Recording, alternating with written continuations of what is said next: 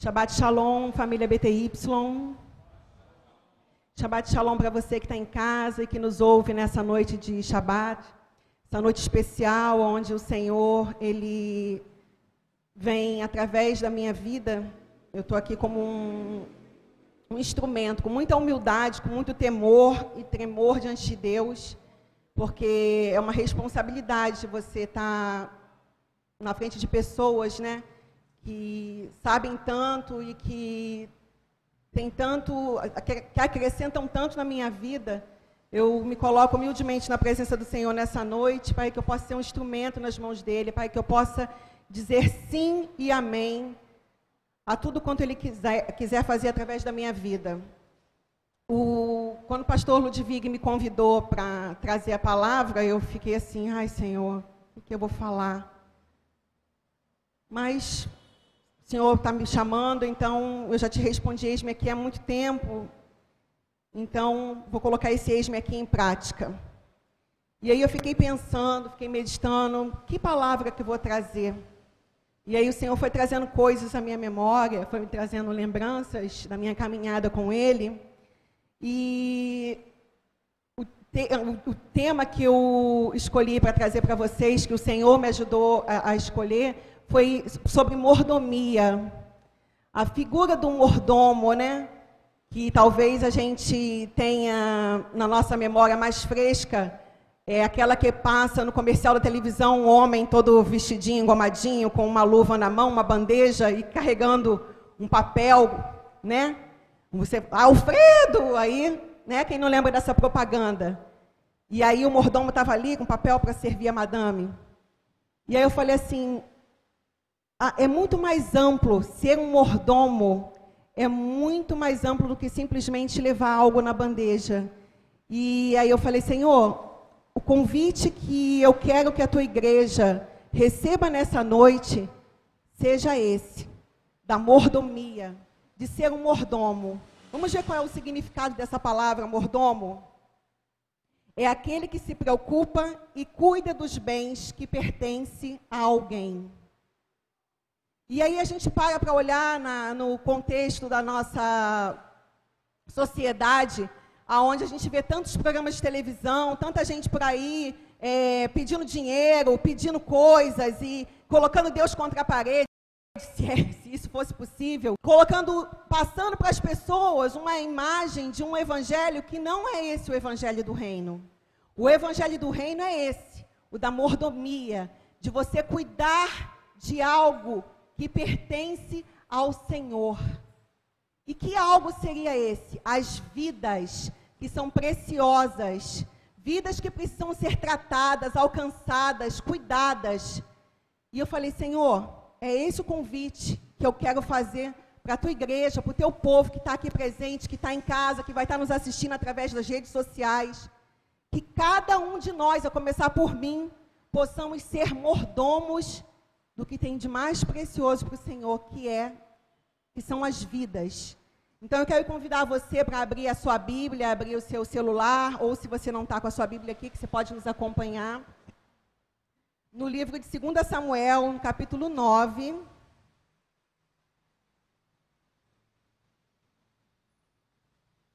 Segunda Samuel, capítulo 9, versículo 1 ao 13.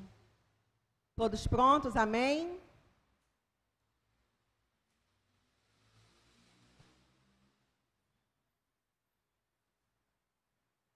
Segunda Samuel, capítulo 9, versículo do 1 ao 13.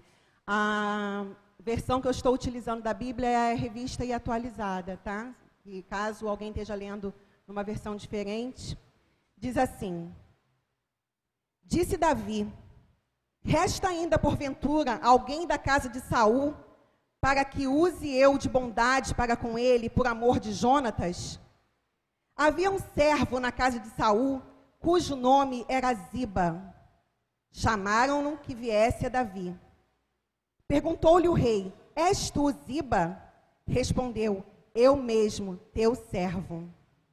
Disse-lhe o rei: não há ainda alguém da casa de Saul para que use de bondade de Deus para com ele? Então Ziba respondeu ao rei: ainda há um filho de Jonatas, aleijado de ambos os pés. E onde está? perguntou-lhe o rei. Ziba lhe respondeu: Está na casa de Maquir, filho de Amiel, em Lodebar. Então mandou o rei Davi trazê-lo de Lodebar, da casa de Maquir, filho de Amiel. Vindo Mefibosete, filho de Jonatas, filho de Saul, a Davi, inclinou-se prostrando-se com o rosto em terra. Disse-lhe Davi: Mefibosete! E ele disse: Eis aqui teu servo. Então lhe disse Davi: Não temas, porque usarei de bondade para contigo, por amor de Jonatas teu pai, e te restituirei todas as terras de Saul teu pai, e tu comerás pão sempre à minha mesa. Então se inclinou e disse: Quem é teu servo para teres olhado para um cão, para um cão morto tal como eu? Chamou Davi a Ziba, servo de Saul, e lhe disse: Tudo o que pertencia a Saul, toda a casa dei ao filho de teu senhor. Trabalhais, pois, a terra, tu e teus filhos, e teus servos, e recolherás os frutos para que a casa de teu senhor tenha pão que coma. Porém, Mefibosete, filho do teu senhor, comerá pão sempre à minha mesa. Tinha Ziba quinze filhos e vinte servos.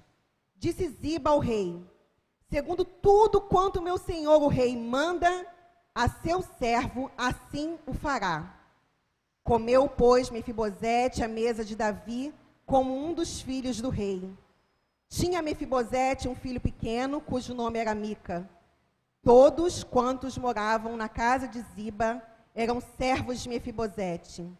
Morava Mefibosete em Jerusalém, porquanto comia sempre à mesa do rei. Ele era coxo de ambos os pés. Começa a narrativa, Davi questionando se, se havia alguém ainda da casa de Saul para que ele pudesse usar de misericórdia. E só foi possível ele usar de misericórdia com Mefibosete porque havia um mordomo, havia um servo, alguém que sabia, alguém que retinha a informação de onde Mefibosete estava. E esse local onde Mefibosete estava, local chamado Lodebar, o significado dessa palavra, dessa cidade, é lugar de sofrimento e dor, mas também de perseverança e esperança. Lodebar era conhecida como a cidade dos sem palavra, onde ficavam os refugiados de guerra. Era exatamente nesse lugar que estava um descendente da realeza. Sim, Mefibosete era filho de Jonatas, que vinha a ser filho do rei Saul. Ele tinha uma descendência real. E olha onde ele estava, jogado em Lodebar, no lugar onde estava esquecido. Quantas e quantas noites Mefibosete não deve ter chorado, não deve ter questionado: poxa, eu sou neto do rei, eu sou filho de um príncipe, e eu estou aqui jogado, eu estou aqui abandonado. Realmente eu sou um cão morto. Ninguém se lembra, ninguém Vou ficar aqui para sempre. Quem vai lembrar de um aleijado? Quem vai lembrar de um coxo? Só que o rei Davi, ele lembrou-se de uma promessa que ele havia feito a Jonatas, seu amigo, que ele nunca desampararia, deixaria desamparada a descendência de Jonatas. E ele, eu calculo que ele devia estar andando, pensando, e ele, tem alguém ainda? Poxa, eu me lembrei, eu fiz uma promessa para o meu amigo, eu prometi para ele que eu cuidaria da sua descendência, que eu cuidaria da sua família. Peraí, está na hora de, de colocar essa promessa em prática, de cumprir com esse acordo que eu fiz com ele. E manda chamar o servo, manda chamar o mordomo, manda chamar Ziba. E Ziba encontra Mefibosete. Mefibosete deve ter ficado apavorado, deve ter falado, pronto, me descobriram aqui. E Davi vai, ó, passar a espada no meu pescoço e acabar logo com a descendência do, do meu avô, com a descendência do meu pai. O que, que será que o rei está querendo comigo? Quando ele chega na presença de Davi, ele encontra Davi chamando ele pelo nome. E não chamando com um ar de acusação, mas chamando com um ar de alegria. Mefibosete, Tenta imaginar a alegria com a qual ele recebe, com a qual ele vê Mefibosete vindo na direção dele. E Mefibosete devia estar ali apavorado, pensando, ai, agora? E aí Davi fala para ele, não, não fica com medo não. Eu estou te chamando aqui para te restituir tudo. Tudo que é teu por direito, tudo que é tua herança. Mefibosete, ai, quem sou eu para você lembrar de um cão morto? E aí você para para olhar, Mefibosete começa a história em Lodebar. Mas ela vai virando, vai transformando. Davi vai dando as orientações para Ziba, ó, faz isso, cuida, você vai vai cuidar dos negócios dele, vai cuidar da terra dele, vai restituir a ele. Não só você, mas todos da tua casa servirão a Mefibosete. E ele mesmo não ficará lá na casa, não ficará lá não, ele ficará aqui no palácio. Ele vai sentar na minha mesa e vai comer comigo como se fosse um dos meus filhos. Porque é isso, é isso que o rei faz. É isso que o rei Yeshua, que é da raiz de Davi, fez e faz, fez com cada um de nós. Porque cada um de nós, em algum momento da vida, fomos como Mefibosete. Não conhecíamos o Senhor, não conhecíamos a Sua palavra, andávamos vagando por esse mundo, procurando em religiões, procurando em bares, procurando em festas, procurando em música, procurando em tanta coisa encontrar um sentido para a vida, tantas vezes se sentindo como um cão morto. E aí Yeshua vai lá, sem você valer nada, cheio de pecados, cheio de sujeira, te resgata, te chama te chama de príncipe, faz você sentar na mesa dele. E quando você está sentado na mesa dele, ninguém vê o seu aleijão, ninguém vê se sua perna está coxa, se está torta, se está mirrada, se, tá, se você é manco. Porque a glória desse rei cobre a tua vida, te enche de graça, te faz você enxergar a vida de uma outra maneira, faz você começar a descobrir quem você é de fato filho do rei. Você tem um dono, alguém que sabe o teu nome, assim como Davi exclamou para Mefibosete: Mefibosete, o Senhor também um dia falou para você, falou para você Alessandra, falou para você Marcos, falou para você Socorro, falou para você Luzolo, falou para você Nel, falou para você Rafael. Ele conhece cada um de nós e nos chama pelo nosso nome. Ele tem algo a fazer em nossa vida. E muito mais do que isso, ele tem algo a fazer através das nossas vidas. Porque quantos são os mefibosetes que têm andado nesse mundo? Pessoas que nasceram em situações precárias, que nunca tiveram uma cama para dormir, um prato de comida para comer, uma água para beber, Quantas são as pessoas que estão aí jogadas na rua? Quantas são as pessoas que já desistiram de viver e que aí estão aí tentando suicídio, tentando tirar suas próprias vidas porque não conseguem encontrar uma resposta para o vazio de seus corações, não conseguem enxergar uma saída para a dor existencial que carregam dentro de si, que um dia nós também carregamos. Quantos mefibosetes existem por aí, por esse mundo. Nós que já fomos um e que hoje estamos tratados, que hoje estamos curados, que hoje estamos assentados à mesa do Rei. Cabe a cada um de nós estendermos esse convite da graça e chamarmos esses mefibosetes para estarem aqui na mesa do Rei. Esse é um novo tempo nessa casa, como os nossos pastores têm dito, Amanhã nós estaremos aqui, a partir das sete e meia da manhã até o meio-dia, recebendo crianças, recebendo vidas, pessoas pequenas que são tão preciosas para o Senhor e que, através do nosso amor, do nosso cuidado, vão poder fazer a diferença na sua geração, vão poder fazer, ter uma vida diferente da que seus pais estão tendo, da que seus irmãos estão tendo, da que muitos de seus amigos estão tendo, morrendo aí no tráfico, nas drogas, na, na bebida, na prostituição. Quantas vezes eu estou vindo aqui para a casa do Senhor e passo ali por São Cristóvão e o meu coração se despedaça pelo meio do caminho porque eu fico vendo meninas de 13, 14, 15, 16 anos pela rua se prostituindo. Às vezes o carro para assim e eu olho, às vezes consigo olhar dentro dos olhos delas e fico pensando: você não sabe quem você é, o valor que você tem. Está aqui vendendo seu corpo, sendo humilhada, sendo tratada como lixo, tratada como um objeto, tratada como uma coisa. E a culpa disso é minha. A culpa disso é de cada um de nós, que às vezes nos colocamos na posição de meros julgadores. Olhamos, olha lá, prostituta, olha lá o drogado. E é lá, aquele ali, ó, tem jeito não, está nessa vida porque quer. Não é.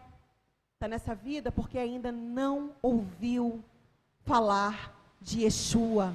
Falar desse rei que resgata, que trata, que cuida, que re restaura a dignidade e que faz se sentar na mesa, limpo, tratado, curado, liberto. Cabe a cada um de nós não apenas passarmos e olharmos, mas começarmos a chamar responsabilidade para a nossa vida e começarmos a pensar: o que, que eu posso fazer de diferente? Será que eu posso abrir o, o vidro do carro e falar para ela: olha, Yeshua te ama, Jesus te ama, olha, você tem valor, ou se você não tem ousadia e intrepidez para falar, que pelo menos você pense. Que você faça uma oração pelaquela vida, entregue, ore. E se coloque na brecha pelaquela vida, porque vai ter uma hora que vai passar alguém, algum servo, alguma serva, que vai chegar até aquela pessoa ali e vai falar e vai tratar. E aí foi você que jogou uma semente de oração e o outro vai lá e vai regar com uma palavra, o outro vai regar de uma outra maneira, com um abraço. Muitas pessoas vêm para a casa do Senhor e olham para o altar e olham os instrumentos e querem cantar, querem ser músicos, querem estar aqui com o microfone na mão, achando que ficando em uma posição de evidência que isso é o reino. O reino de Deus ele é feito nos bastidores. Ele é feito pelas pessoas que sabem que não é um diploma, que não é um carro, que não é a sua posição é, profissional ou financeira que vai trazer mudança para alguém. O reino de Deus é feito por mim e por você quando nós simplesmente amamos. Porque todos nós somos providos de amor, nós temos amor para dar. E às vezes a pessoa está precisando é só de um abraço, é só de um sorriso, é só da sua mão fazendo um afago, enxugando uma lágrima, sem condenação, sem crítica, mas amando de verdade, se importando, se colocando no lugar do outro. Eu estava ontem à noite compartilhando com o pastor Ludwig no final do culto, e ele estava contando de quando, um tempo atrás, tinha um homem que veio né, na, na segunda viva, que ele estava tão mal cheiroso, mas tão mal cheiroso que chegava a arder a narina, chegava a arder os olhos, quem chegava perto dele, Ficava difícil, porque a pessoa está na rua direto, não toma banho, não tem roupa, está naquele farrapo.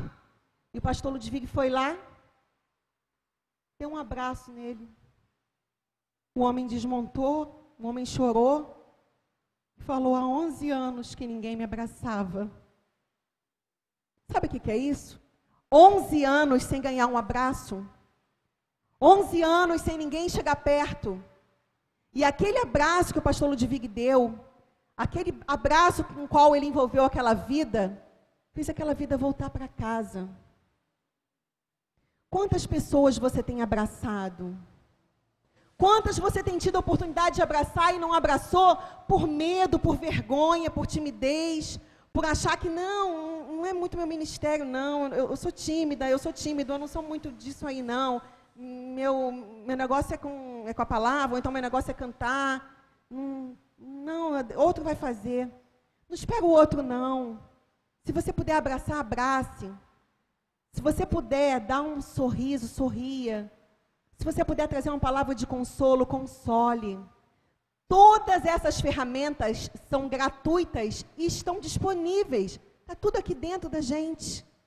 Basta você se colocar à disposição como mordomo para resgate, para resgate de vida, para resgate de dignidade, para resgate de tudo aquilo que o mundo tem feito com que essas pessoas percam, tem feito com que essas pessoas andem aí vazias.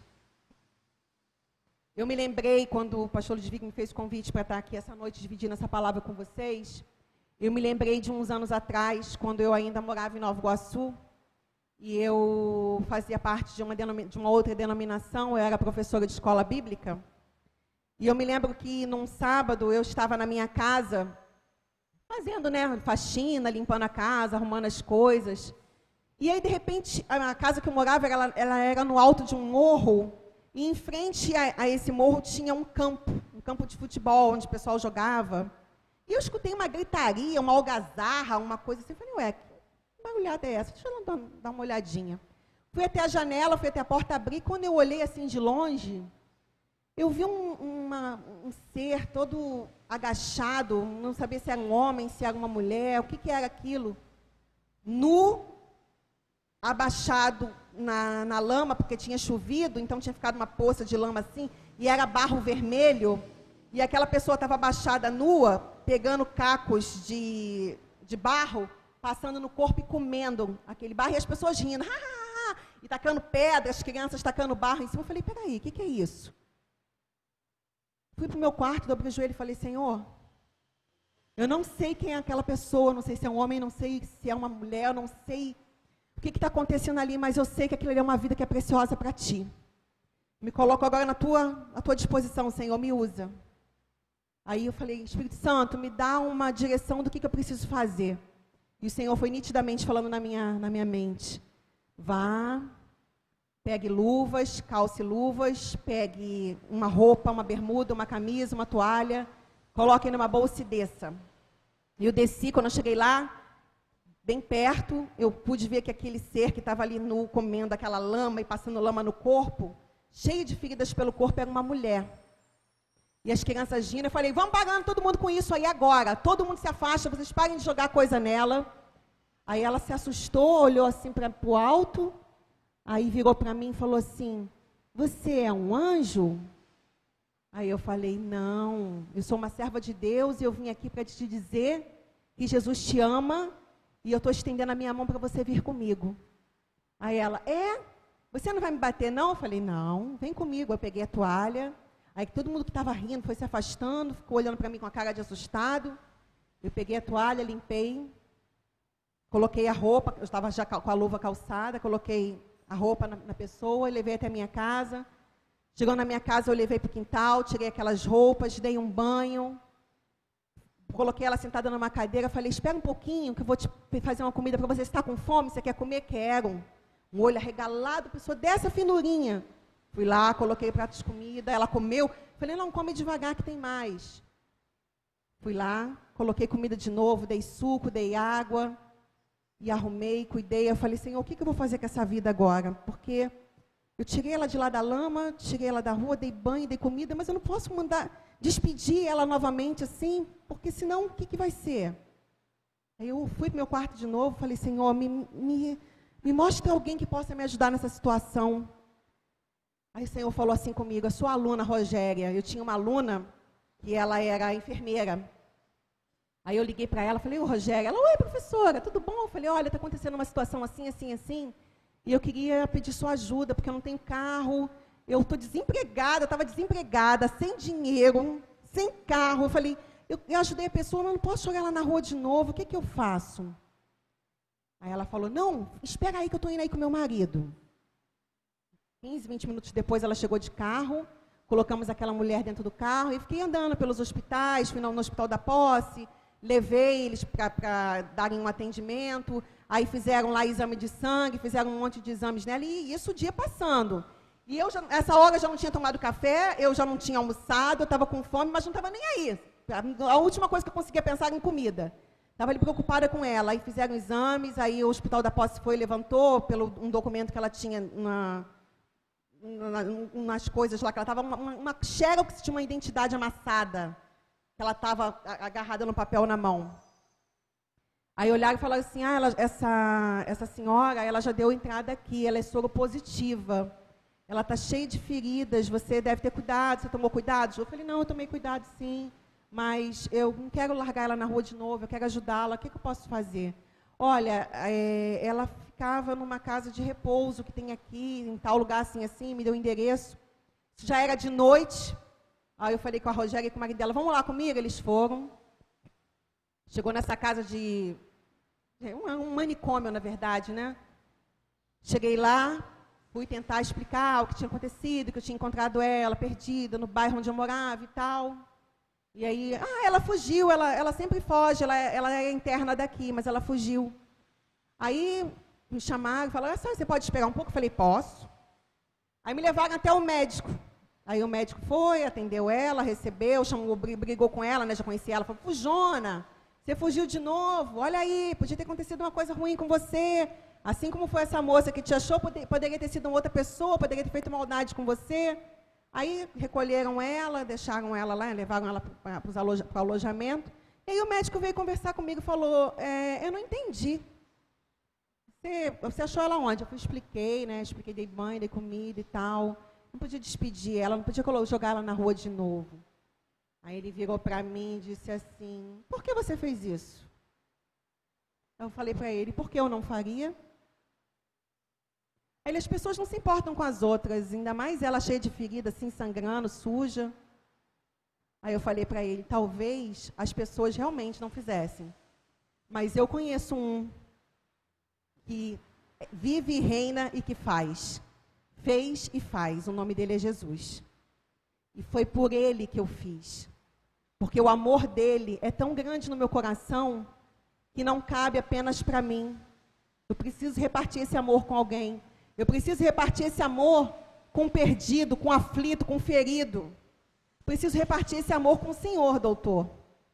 Que talvez tenha estudado tanto, que conheça tanto de lei, conheça tanto de da medicina, conheça tanto de biologia, conheça tanto de células e isso e aquilo, mas que talvez tenha perdido um pouco da sua humanidade, um pouco do amor pelo ser humano, porque acaba o profissional entrando no modo automático e acaba fazendo aquilo no automático, e aí pessoas deixam de ser pessoas e passam a ser coisas. Falei, eu vim aqui dizer para o Senhor que Jesus te ama, que Ele tem um plano na sua vida, que Ele tem um plano na vida dessa mulher, que Ele tem um plano na vida de cada. Aí comecei, me levantei e comecei a falar. Aí ele ficou assustado assim, olhando para mim, ele, tá bom, tá bom. Falei, eu só quero só que o Senhor cuide dela e que o Senhor saiba. Ele, é, eu não gosto muito desse pessoal que é religioso, não, não gosto muito de crente, não. Mas foi a primeira vez na minha vida que eu vi um crente, né, amando alguém. Eu, eu não vou esquecer desse dia, não. A senhora pode ficar certa. Você pode ficar certa, moça. Eu falei que você possa não só lembrar desse dia, mas que você possa manifestar no seu dia a dia do seu trabalho o amor por essas vidas. Essa, essas vidas estão aí perdidas, essas vidas estão aí precisando não só de tratamento médico, mas precisando de amor. E aí saímos do hospital, já era mega tarde. Aí minha, minha, minha aluna ficou assim, ai, professora, nossa, eu não sei o que, eu ia ter feito se eu tivesse achado, eu não, eu não o que fazer. Falei, olha, quando a gente não sabe o que fazer, a única coisa que tem para fazer é fazer. Sabendo ou não, é arregaçar a manga.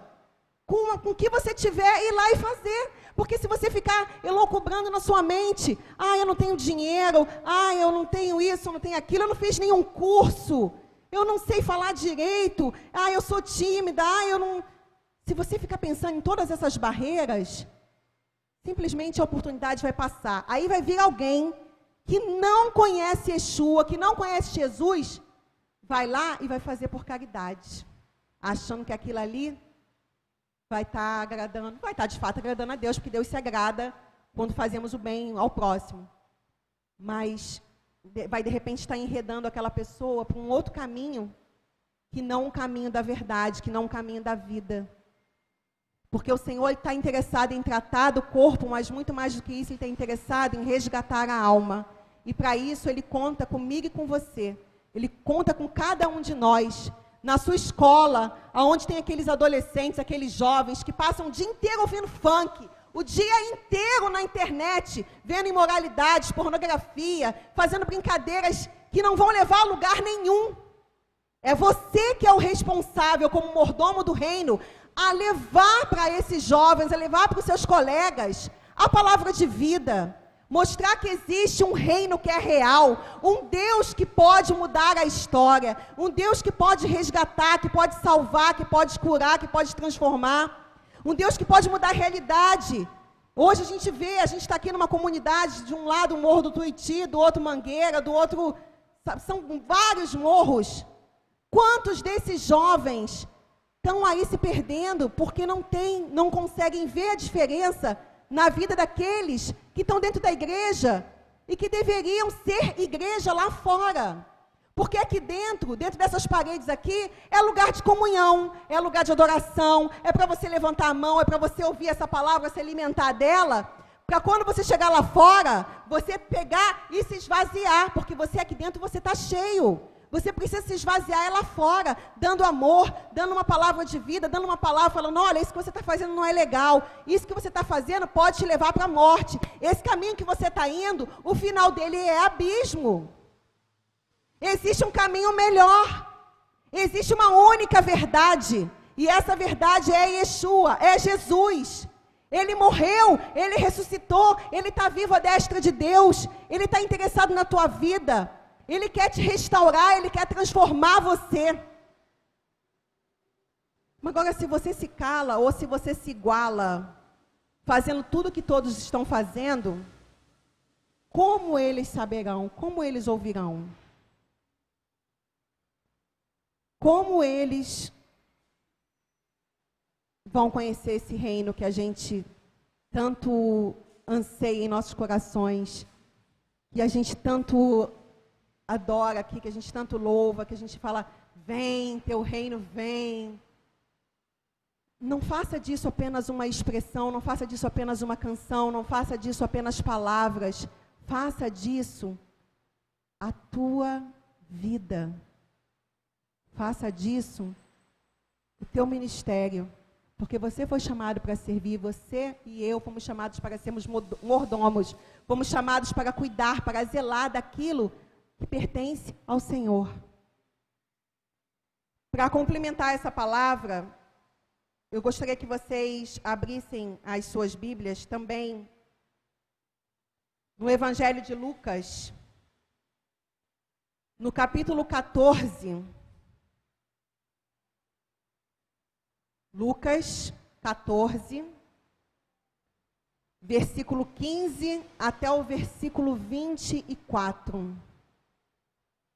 Queria que vocês ouvissem, prestassem bastante atenção, porque essa, esse aqui, essa palavra é o próprio Yeshua falando. Diz assim: Ora, ouvindo tais palavras, um dos que estavam com ele à mesa disse-lhe: Bem-aventurado aquele que comer pão no reino de Deus. A história é sempre a mesma, né? Só quer glamour, sentar na mesa, quem vai estar com o microfone, quem vai estar lá na frente. Bem-aventurado. Quem vai comer pão no reino na tua mesa. Aí Jesus vai e responde assim: Certo homem deu uma grande ceia e convidou muitos. A hora da ceia enviou o seu servo Olha aí a figura do servo de novo. Lá com Davi era Ziba. E aqui na parábola que Yeshua está narrando, ele fala de um servo, fala de um mordomo, de alguém que estava ali para servir. A hora da ceia enviou o seu servo para avisar aos convidados: Vinde, porque tudo está preparado. Não obstante, todos a uma começaram a escusar-se, dizendo: o primeiro disse: Comprei um campo e precise vê-lo. Rogo-te que me tenha por escusado. Me desculpa aí, tá? Não vou poder não, eu comprei um campo, eu tenho que ir lá dar uma olhadinha lá, porque, né? Aquele ditado, né, é o olho do dono que engorda o boi, eu preciso lá dar uma olhada. O outro disse: Comprei cinco juntas de bois e vou experimentá-las. Rogo-te que me tenhas por escusado. O outro disse: casei-me, por isso não posso ir. Ah, me casei agora, sabe como é que é, né? Não vai dar não, tem que lá dar atenção lá para o meu cônjuge. Dá não. Voltando o servo, tudo contou ao seu senhor. Diferente de Ziba, né? Como lemos agora em 2 Samuel, que ele disse assim: Ah, eu sei, eu sei onde está Mefibosete. Está em Lodebar, eu posso ir lá, vou lá buscar ele para você o servo, esse servo volta e diz e conta, faz toda essa narrativa para Yeshua. E fala para ele, olha, Infelizmente, todos que eu chamei deram alguma desculpa e não vão poder comparecer. Então, irado, o dono da casa disse ao seu servo: Sai depressa para as ruas e becos da cidade e traze para aqui os pobres, os aleijados, os cegos e os coxos. Depois lhes disse o servo: Senhor, feito está como mandaste, e ainda há lugar. Vira para essa pessoa que está do teu lado e repete comigo: ainda há lugar. Ainda há lugar. Ainda há lugar. Respondeu-lhe Senhor: Sai pelos caminhos e atalhos e obriga todos a entrar para que fique cheia a minha casa. Porque vos declaro que nenhum daqueles homens que foram convidados provará da minha ceia. Mas o coxo, o aleijado, o cego, o paralítico, o sujo, o abandonado, o que está vivendo à margem da sociedade, esse vai sentar na minha mesa, vai comer da minha comida, vai ser chamado de príncipe e vai se assentar comigo. Vocês não estão perguntando quem é que vai comer pão no meu reino? São esses que vão comer pão. Aqueles que foram convidados primeiro, que deram as suas desculpinhas, esses, lamento, ficarão de fora. Então é essa, é essa a palavra, é essa a mensagem que o Senhor vem trazer para os nossos corações essa noite. Quando o pastor Ludwig me chamou, e aí começou a vir na minha mente, falei, ai Senhor, que responsabilidade, eu não sei pregar, eu não sei, eu só sei conversar, sei compartilhar da palavra, sei Sei do que eu tenho vivido contigo, de várias coisas que eu já vivi, que eu nunca tive oportunidade de compartilhar. Só com quem anda comigo, quem conversa comigo e está mais próximo, eu já tive oportunidade de compartilhar, de contar essas histórias. Eu falei, olha quanta coisa, eu me lembrei disso, me lembrei de uma vez que eu estava vindo do meu trabalho, passando por esse mesmo campinho de futebol, que era um campo que eu tinha que atravessar para chegar até minha casa, e eu me lembro que eu estava ouvindo o Paul Wilbur cantando, né? E eu louvando ali, com a minha mente ali adorando Deus de Israel, pensando. Daqui a pouco, mesmo o som do meu ouvido estando bem alto, eu escutei uma gritaria, eu fui, desliguei, tirei o fone e olhei naquele campo uma, um casebre que era bem distante assim, uma gritaria, uma bateção de porta, vidro quebrando. Falei, meu Deus, o que, que é aquilo? Peguei, fui chegando mais perto, fui andando, não tinha ninguém, estava tudo escuro, tudo. Era de noite, era mais de 11 horas da noite. Eu chegando do trabalho, nessa época eu trabalhava numa farmácia. E aí eu olhei aquilo, tinha uma família com uma briga familiar terrível, uma pessoa com a faca na mão, indo para poder enfiar a faca numa outra pessoa da casa, e tá, as meninas tinham duas meninas adolescentes gritando, a mãe gritando, o pai, todo mundo gritando, e eu olhei aquilo e falei, não, peraí. Eu não estava agora mesmo louvando? Eu não estava agora adorando? Deus habita no meio da adoração, Ele habita no meio dos louvores. Eu conheço Ele, estou revestida de autoridade que Ele mesmo me concedeu no seu filho. Não posso deixar essa, essa família, não posso deixar Satanás reinar ali, não. Senhor, não na minha força, porque não tem nenhuma, mas entra comigo, vai na frente. Empurrei o portão e falei: Boa noite. Jesus acabou de chegar aqui.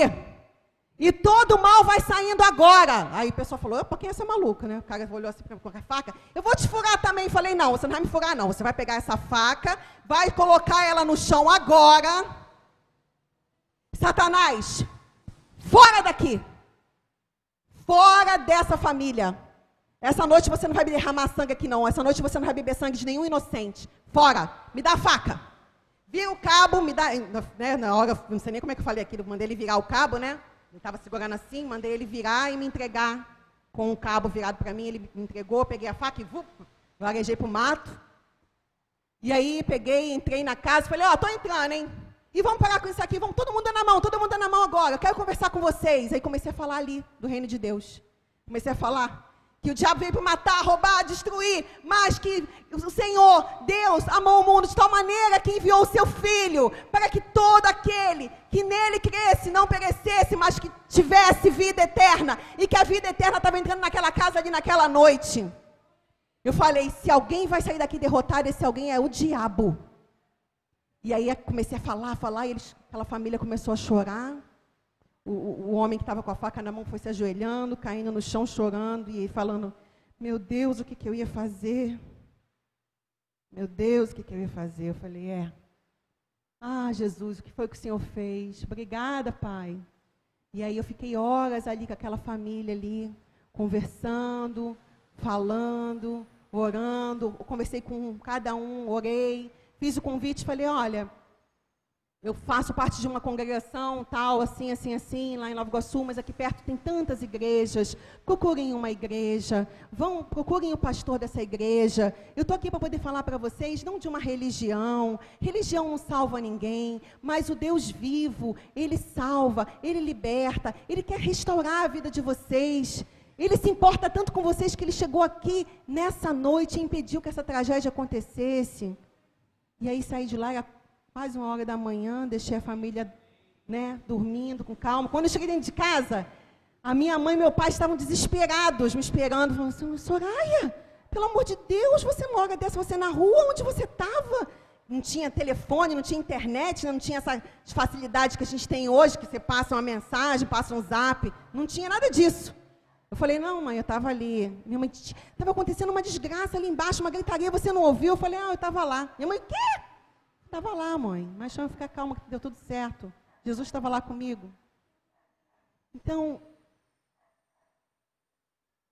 esse convite de vir aqui essa noite compartilhar, falar com vocês que a mordomia, o Senhor está chamando cada um de vocês como mordomos para cuidar daquilo que é de mais precioso dele, para resgatar vidas.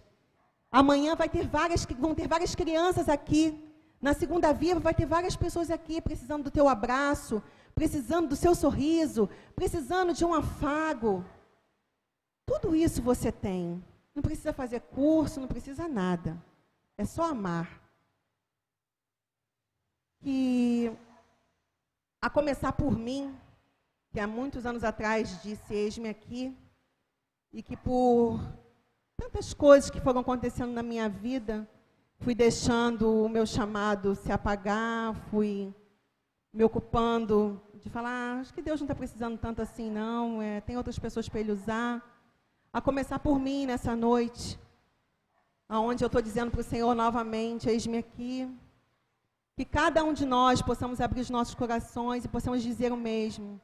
Senhor, eis-me aqui dentro do ônibus, eis-me aqui no meu colégio, eis-me aqui na faculdade, Eis-me aqui dentro do supermercado. Eis-me aqui por onde eu andar, que eu seja um embaixador do teu reino, que eu seja um mordomo ao teu serviço, que eu possa amar, que eu possa cuidar, que eu possa tratar, que eu possa colocar em prática tudo aquilo que eu tenho recebido de ti. Porque temos recebido. O Senhor, Ele não tem nos desamparado, Ele tem nos alimentado, Ele tem nos suprido. Nós passamos sim por provações, passamos por dificuldades, passamos por lutas, mas em todas essas coisas nós somos mais que vencedores. Queria que você se colocasse de pé nesse, nesse momento.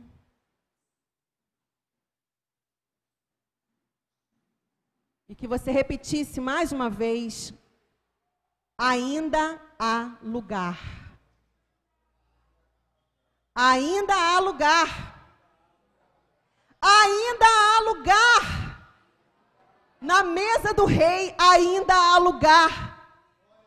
Convide, chame os, aqueles que, os mefibosetes que estão na rua, os mefibosetes que estão aí na sociedade, abandonados, largados, destituídos de, de amor, destituídos de carinho, que estão aí à margem da sociedade, jogados. Ainda há lugar para eles. Convide-os, chame-os para se sentar na mesa do rei com você. Chame-os para que eles sejam resgatados, para que tudo aquilo que é direito deles seja restituído. Porque é sonho de Deus, é projeto de Deus ver a coroa da sua criação de novo no lugar de excelência, ver de novo na presença do Rei. Pai, nessa noite eu te louvo, eu te bendigo, eu exalto e glorifico o teu nome. Muito obrigada, Senhor, por cada vida que nessa noite, aqui na tua casa, ouviu essa palavra. Por cada vida que está aí, Senhor, do outro lado da câmera, na, através das redes sociais, ouvindo essa palavra. Que sejam alcançados corações, que vidas sejam tocadas, que vidas sejam libertas. E que o reino de Deus, com tudo isso, seja o único a lucrar.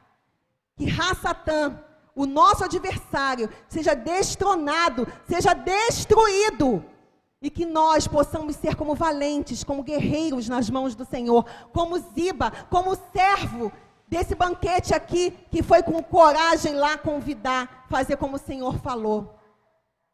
Que o Senhor nos use, que Ele nos capacite, que Ele nos envie, que Ele nos respalde, que Ele venha suprir todas as nossas necessidades, enquanto arregaçamos as nossas mãos para colocar a mão no arado.